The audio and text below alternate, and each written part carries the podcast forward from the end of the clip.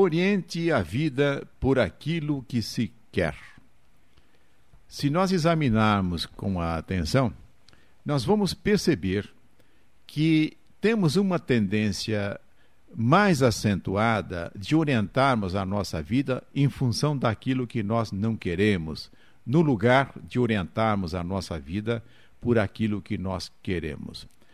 Se perguntarmos às pessoas qual é o objetivo de sua vida, ou quais são os objetivos de sua vida, porque podem haver objetivos relativos à família, relativos à vida profissional, relativos à vida em sociedade, relativos à saúde e nos mais diferentes setores de nossa vida, nos mais diferentes papéis que nós somos responsáveis. Quando formulamos essa pergunta, percebemos a dificuldade de obter uma resposta. Alguns respondem, mas a maioria para, pensa, depois de algum tempo começam a expressar determinadas coisas que, em última análise, nem chega a representar propriamente objetivos, mas aspirações, desejos difusos que, se nós dissermos, tá bom, sendo esse o seu objetivo, que ações são possíveis para atingir? Porém, como o objetivo é fixado de uma forma tão imprecisa, já aí há uma grande dificuldade para ser superado, porque nem se sabe como é que se vai lá. E se voltássemos a perguntar a essa mesma pessoa em uma outra oportunidade, provavelmente ela já mudaria tudo isso que disse. Isto significa que a pessoa não tem de uma maneira definida os objetivos que busca atingir em sua vida. De outro lado, se nós perguntarmos, diga-me quais são as coisas as quais você não gosta, das quais você gostaria de se livrar. Aí nós vamos notar que com facilidade surge uma lista muito grande das coisas que atormentam a pessoa, coisas que estão aborrecendo e que justificariam o seu interesse em se afastar de tudo isso. Isso, de certa forma, não é surpreendente, porque se nós tomarmos as regras que regem a organização social, no geral, elas têm essa característica, elas são restritivas, definem normas que proíbem, que inibem determinadas ações. Se nós pegarmos, por exemplo, a regulamentação do trânsito, nós vamos notar que a predominância são os dispositivos que constrangem, que reduzem, que determinam as coisas que não podem ser feitas. Nunca feche o trânsito, não pare no acostamento, não trafegue no acostamento, não avance na faixa de pedestre e tantas outras coisas que nós, como motoristas, conhecemos. Isso não está presente apenas no tocante à organização do trânsito. A nossa vida social, de uma forma geral, é assim. Inclusive, uma vez visitando uma casa espírita, forneceram um folheto em que há instruções a respeito do funcionamento da casa. E chegando num capítulo das recomendações para os seus frequentadores, eu fiquei bastante admirado com a predominância das informações. Não faça isso, não faça aquilo, é proibido fazer isso, é proibido fazer aquilo. Novamente, expressando aquilo que é uma tendência presente nossa organização social. Se nós buscarmos, inclusive, a contribuição de Moisés com os seus dez mandamentos, o que é que nós vamos encontrar? Dos dez mandamentos, sete começam com a palavra não. Portanto, tem uma origem bastante antiga, essa nossa preferência pela determinação negativa daquilo que não é conveniente fazer, já é bastante antiga e nós continuamos ainda nessa direção. Mas é bom lembrar que o nosso Mestre Jesus já vem com uma proposta diferente. Quando ele especifica o maior dos mandamentos, o que ele nos diz? Amar a Deus sobre todas as coisas e ao próximo como a nós mesmos. Naquilo que ele coloca como fundamental, como essencial para a nossa vida, não vem na forma de uma negativa, de uma proibição. Vem na forma de uma definição de algo que nós desejamos, devemos desejar, devemos procurar realizar, que é amar a Deus, amar o próximo. Essa é uma nova pedagogia, é uma pedagogia do amor, Enquanto que a outra pedagogia, que vem pelo caminho das restrições, das imposições, das negações, eu diria que é, é uma pedagogia que muito mereceria o nome de pedagogia do terror, que busca despertar nas pessoas culpa, medo e vergonha. Já chegou o momento de modificarmos por completo esta condição. Mas examinemos agora as consequências relacionadas com aquilo que nós mentalizamos, com os quadros mentais, com os filminhos que nós criamos em nossa mente.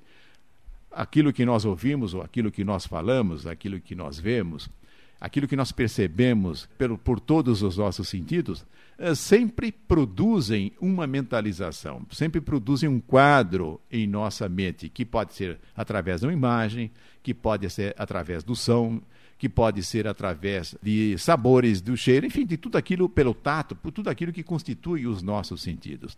E eu vou pegar um pequeno exemplo para mostrar o que é que isso pode produzir. Tomemos o seguinte exemplo: emprestamos um livro para alguém que já está demorando para devolver e precisamos do livro.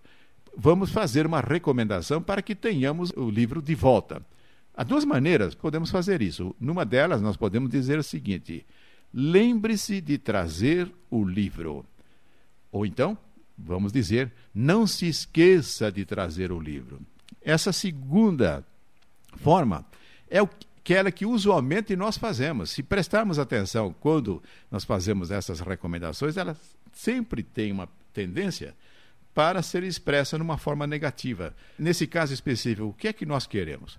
Nós queremos que a pessoa se lembre de trazer o livro e não de que ela esqueça. É mais natural que venhamos expressar isso em termos daquilo que nós queremos. Agora, voltemos à questão da mentalização, da visualização. Vamos ver o que, que acontece. Quando a pessoa ouve a recomendação, lembre-se de trazer o livro, ela forma um quadro mental aonde isto está acontecendo. Ela trazendo o livro, quem sabe até esticando a sua mão, devolvendo o livro para nós. E diante da outra colocação, não se esqueça de trazer o livro, ela está formando um quadro mental também, só que nessa direção. Ela chegando, quem sabe, de mãos vazias. E aí então vai dizer: puxa vida, esqueci de trazer o livro não é 100% certo que a recomendação, lembre-se, vá acabar surtindo, como também não é 100% certo de que a recomendação, não se esqueça, vai provocar o esquecimento. Nós temos que analisar em, em termos de maior possibilidade. O que é que aumenta a possibilidade da pessoa finalmente devolver o livro que nós queremos? A afirmação positiva, lembre-se de trazer o livro, é o que reúne melhores condições. Esses quadros mentais fazem que, no, especialmente na nossa mente inconsciente, haja uma mobilização dos recursos para que ocorra aquilo que nós estamos querendo. E há uma particularidade em relação à nossa mente, que no caso das colocações negativas, há uma tendência para se cortar o não. No caso, não se esqueça de trazer o livro, o não acaba sendo suprimido e vai sobrar o que? Esqueça de trazer o livro. Vamos tomar um outro exemplo bastante simples para configurarmos essa questão. Vamos supor que uma criança, sob a nossa responsabilidade, precisa atravessar a rua. E vamos recomendar a ela o quê? Atravesse a rua em segurança. Mas provavelmente a nossa tendência é dizer para a criança: cuidado para não ser atropelado, olhe para o carro não te pegar. Que tipo de mentalização nós estaremos despertando nessa criança? Da mesma forma como no caso do livro, ela estará mentalizando estar sendo bem sucedida se a recomendação for atravesse a rua em segurança, como também poderá estar mentalizando ela sendo atingida por um carro, ela sendo atropelada. E com isso, nós estamos aumentando a possibilidade daquilo que nós não queremos vir a acontecer. Então, sempre que nós focamos na direção daquilo que nós não queremos, nós estamos ampliando a possibilidade de registrarmos isso que nós não queremos no lugar de atingirmos o resultado benéfico de alcançarmos aquilo que nós queremos.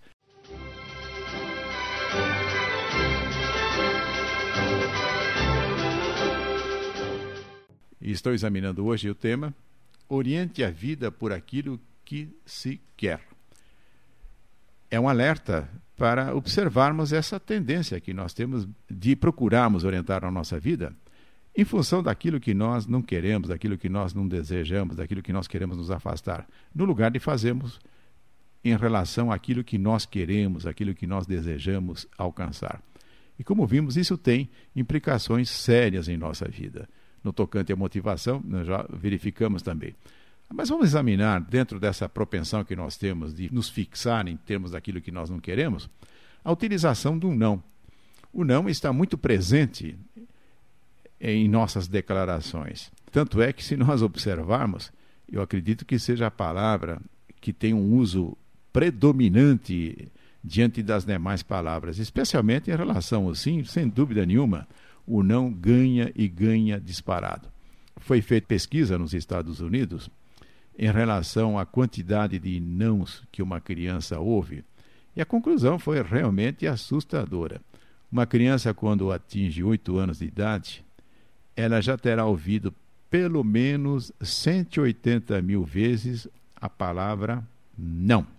O não busca impedir a ação, busca constranger no sentido de que não se faça ou que não se diga uma determinada coisa. E o não não tem nenhum propósito de capacitar alguém a fazer alguma coisa. Basta a inibição. Mas, em todo caso, é bom nós verificarmos se de fato é este o resultado que nós queremos alcançar. Vamos pegar aqui um exemplo. Chegamos com um aparelho eletrônico, aquele cheio de botões, levamos para nossa casa. E lá em nossa casa, uma criança pequena, quem sabe de três anos, quatro anos, e ela vai ficar maravilhada diante daquelas luzinhas se acendendo, se apagando, olhando aquela quantidade imensa de botões, de luzes piscando ela arma as suas mãozinhas com os seus dez dedinhos e vai direto para cima desse aparelho. Um adulto ali do lado provavelmente vai dizer o quê? Não, não mexa aí, senão você vai quebrar este aparelho. Mas aí nós podíamos perguntar: não será melhor nós ensinarmos essa criança a mexer naquele aparelho sem que ela venha destruir? Olha, eu já fiz isso em minha vida e fiquei surpreso. Depois de alguns dias, a criança, que no caso era minha filha, estava manejando aquele aparelho com todos os seus botões, com todas as suas luzinhas piscando, melhor do que eu. De uma forma simplista, normalmente nós nos colocamos com essas declarações do não. Queremos impedir a ação, ponto final. Isso nós fazemos com muita frequência, não somente em relação às crianças. Nós fazemos também em relação às pessoas que trabalham conosco, as pessoas que convivem pelas mais diferentes razões conosco. Vamos ver até que ponto nós estamos usando esta palavra não com exagero, sem estarmos preocupados em transmitir a habilidade para as pessoas, em capacitá-las a, a fazer as coisas. E além do não, surge como consequência dessa orientação que nós temos na vida, de nos guiarmos por aquilo que nós não queremos, a crítica. A crítica nada mais é do que uma manifestação sobre coisas que estão nos incomodando, sobre coisas que nós não concordamos, sobre coisas que de alguma forma estão produzindo algum tipo de desconforto. E nós criticamos, criticamos, criticamos, acreditando estamos aí dando uma cooperação no sentido de melhorar o mundo. A crítica é uma forma de dizermos não, as pessoas provavelmente não vão concordar com isso, porque logo vão dizer: não, mas existe a crítica construtiva. E o que constrói são habilidades, são indicações precisas, são procedimentos que nós podemos apontar de como realizar alguma coisa, de como se conseguir algo. Enquanto que a crítica acaba sempre expressando uma análise em que destaca aquilo com o qual nós não concordamos. A crítica desacompanhada de soluções, de indicações precisas de como nós devemos vencer a dificuldade, o problema que está sendo colocado, ela será totalmente destrutiva. Quando nós começamos a orientar a nossa vida em função daquilo que nós queremos, no lugar da crítica, nós vamos gradativamente nos transformando em agentes transformadores através de um conhecimento adequado, através de indicações precisas, começa a apontar caminhos, começa a apontar soluções. Além da crítica, uma outra manifestação que mostra novamente que nós nos orientamos em função daquilo que nós não gostamos, não queremos, é a reclamação. A reclamação, nós podemos classificá-la também como crítica. É que muitas vezes a reclamação é apenas uma afirmação curta e a crítica seria algo mais elaborado. Mas tanto crítica como reclamação representam a mesma coisa. Podemos examinar também agora uma outra palavra, a palavra mas. Essa palavra, quando nós estudamos dentro da programação neurolinguística, também conhecida como PNL, ela ganha a seguinte denominação: o mas é o cancelador universal. E vamos ver por que, que o mas é o cancelador universal. Vamos supor a seguinte coisa: nós chegamos numa pessoa que tenha feito, por exemplo, uma palestra e vamos comentar o seguinte: você fez uma palestra excelente, mas houve tal e tal coisa que você não deveria ter falado. O que, que acontece numa colocação dessa natureza? Quando essa palavra mas aparece no meio de uma frase, ela tem o poder de cancelar tudo aquilo que veio antes, prevalecendo apenas aquilo que venha depois do mas. Você fez uma excelente palestra, mas não devia ter dito isso isso. O que prevalece é aquilo que ela não deveria ter dito. O mas cancelou o elogio que foi feito inicialmente. Às vezes pode ser que nós queiramos usar o mas de uma forma produtiva. Vou dar um exemplo. Olha, você teve dificuldade para realizar essa tarefa, mas eu sei que você tem toda a capacidade de fazer isto de uma forma brilhante da próxima vez que você tentar.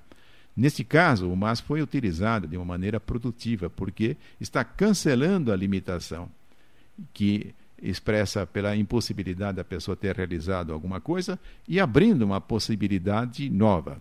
Vamos examinar com bastante interesse, com bastante cuidado, como é que nós estamos usando essas duas palavras, o não, o mas, como é que nós estamos usando a crítica, a reclamação. E ainda uma outra coisa que também pode apontar a nossa tendência para nos orientarmos em função daquilo que nós não queremos, é nas cobranças que nós fazemos das pessoas. E normalmente cobranças em cima daquilo que queremos que a pessoa não faça, que ela procure evitar. O tema que estamos examinando hoje procura evidenciar essa tendência forte que nós temos para nos orientar em termos daquilo que nós não queremos. E lembrando sempre de que as coisas somente acontecem na nossa vida quando temos um objetivo a ser alcançado, expresso em termos daquilo que nós queremos, de uma forma afirmativa. E é sempre possível pegar aquelas coisas que nós não queremos e transformar. Vou dar um exemplo se porventura eu estiver diante da seguinte situação, ah, eu não quero ser impaciente. Não, eu quero ser paciente. Ah, não quero ser intolerante. Não, eu quero ser tolerante. Ah, não quero ser egoísta. Não, eu quero ser altruísta. Ah, não quero ser doente. Não, eu quero ter saúde. Então é sempre possível transformar aquilo que usualmente nós expressamos em termos daquilo que nós não queremos em algo que nós queremos. E procure observar com atenção a maneira pela qual você fala, a maneira pela qual você pensa e veja aí se não há a possibilidade de fazer uma mudança acentuada na forma de conduzir a sua vida. Procure se orientar cada vez mais em função daquilo que você quer. Mobilize-se pelo entusiasmo, vá na busca daquilo que é fundamental em sua vida, na vida familiar, profissional, na vida social, em toda a parte.